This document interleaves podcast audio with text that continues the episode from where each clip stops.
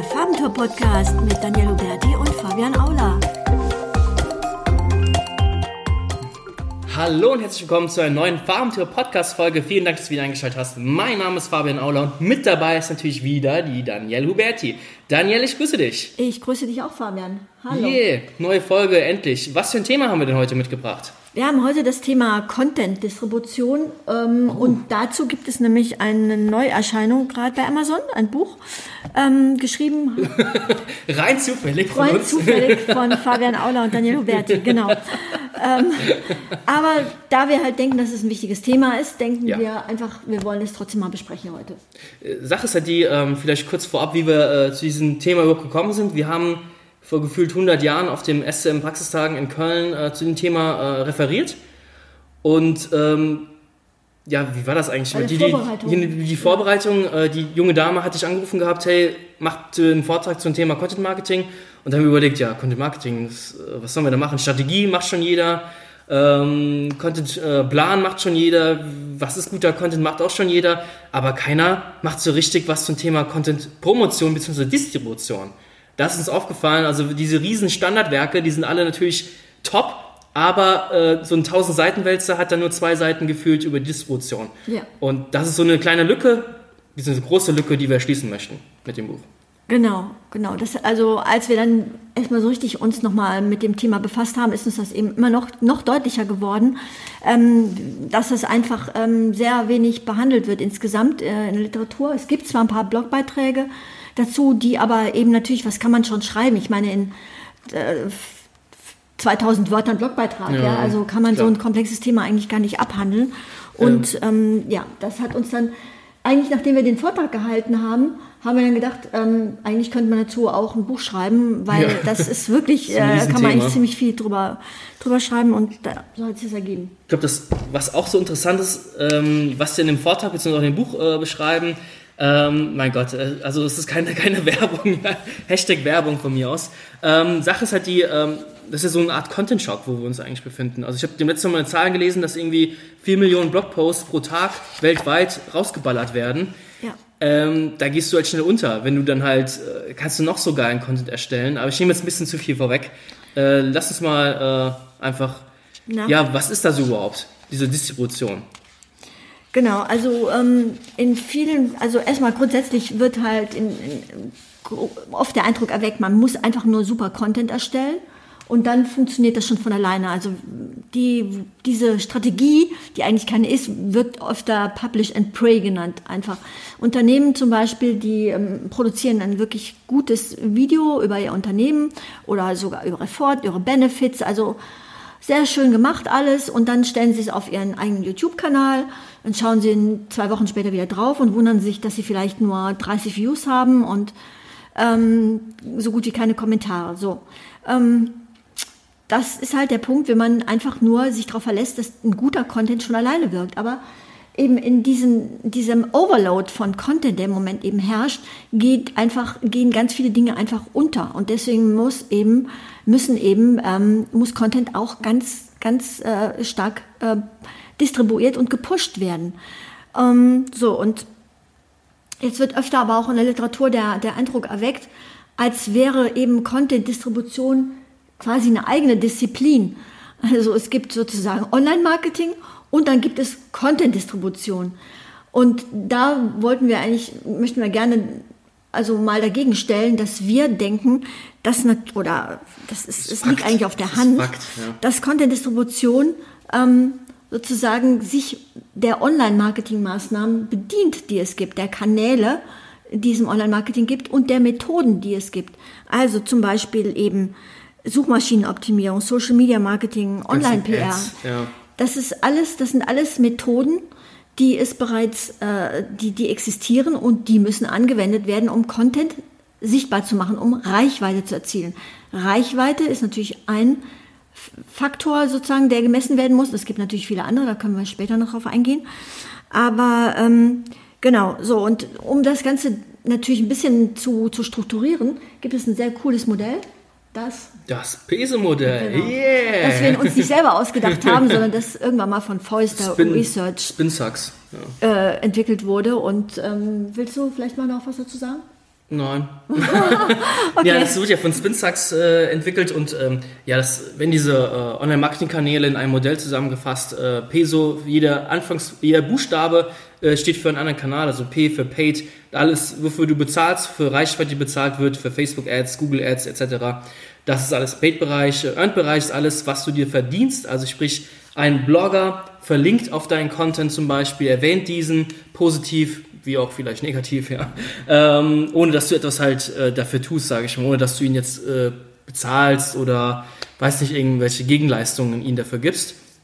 Äh, Social Media, äh, bisschen Shared Media heißt es ja, ist alles, was ohne dein Zutun auf den sozialen äh, Plattformen geschieht. Also Nutzer posten äh, jetzt unser Buch zum Beispiel auf irgendwelchen äh, Facebook-Gruppen, ohne dass wir die jetzt bezahlt haben oder irgendwie erpressen oder sonst irgendwas Schlimmes machen.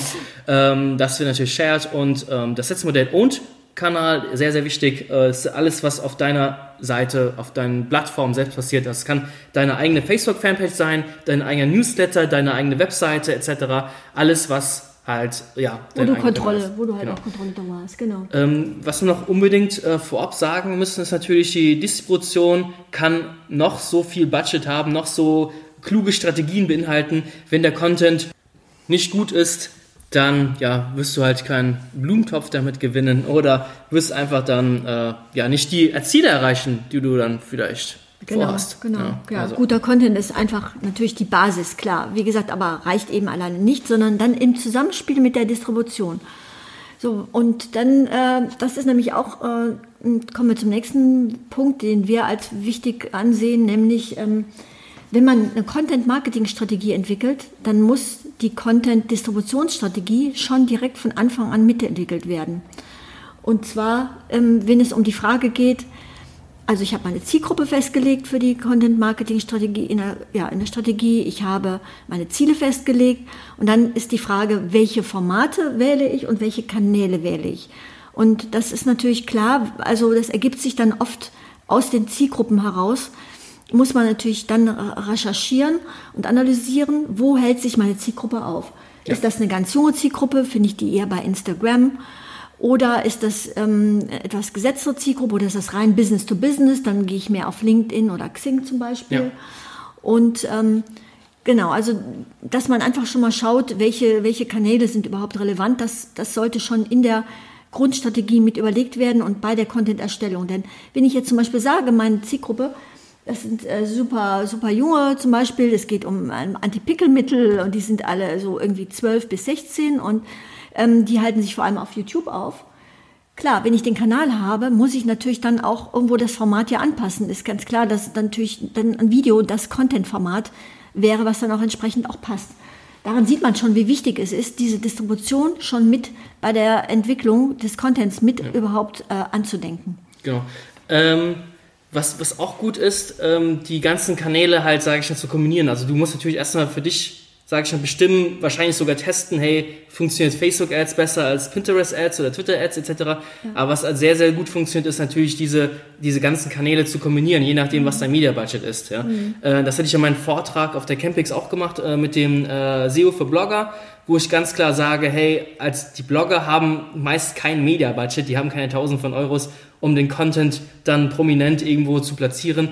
Die müssen dann viel auf Earned-Kanal gehen, äh, auf, auf Suchmaschinenoptimierung etc. Und die müssen natürlich ihren Owned-Kanal stärken. Ja? Das ist ein Punkt, wo, wo viele was Publish and Pray dann ins Spiel kommt. Ich veröffentliche mein, äh, mein Video, sage ich schon mal, auf meinem YouTube-Kanal, es passiert aber nichts. Natürlich passiert nichts, weil du deinen Owned-Kanal vorher nicht gestärkt hast. Du hast keine Abonnenten, du hast keinen Newsletter-Abonnenten, du hast keinen Besuch auf deiner Website etc. Genau.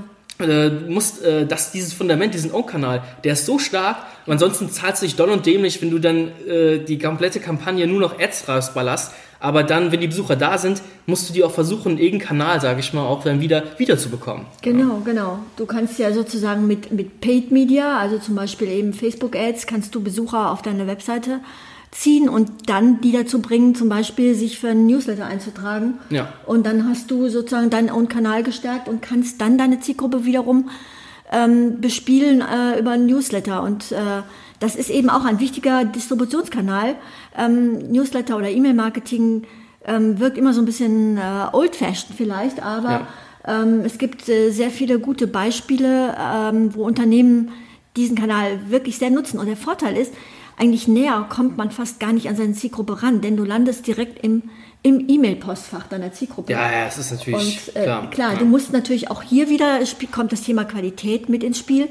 Ähm, natürlich muss, müssen die, die Headlines, die Bilder und so weiter in dem Newsletter, die müssen natürlich auch dann wieder genug Anreiz bieten, damit überhaupt eine, eine Öffnung passiert und, und dass es nicht gleich weggeklickt wird. Also Ein beliebter Fehler ist bei E-Mail-Marketing, was heißt Fehler, aber man kann es halt äh, weglassen. Im Outlook, sag ich mal, bekommt der Newsletter-Empfänger bekommt immer so eine kleine Vorschau, Vorschau dann äh, von der E-Mail. Und da steht bei ganz, ganz vielen, steht dann Darstellungsprobleme, klicken Sie bitte hier und das ist das Erste, was er dann sieht von deinen E-Mail. Das sollte natürlich nicht passieren. Da sollte natürlich irgendwas Catchiges stehen, irgendwas, das Interesse weckt.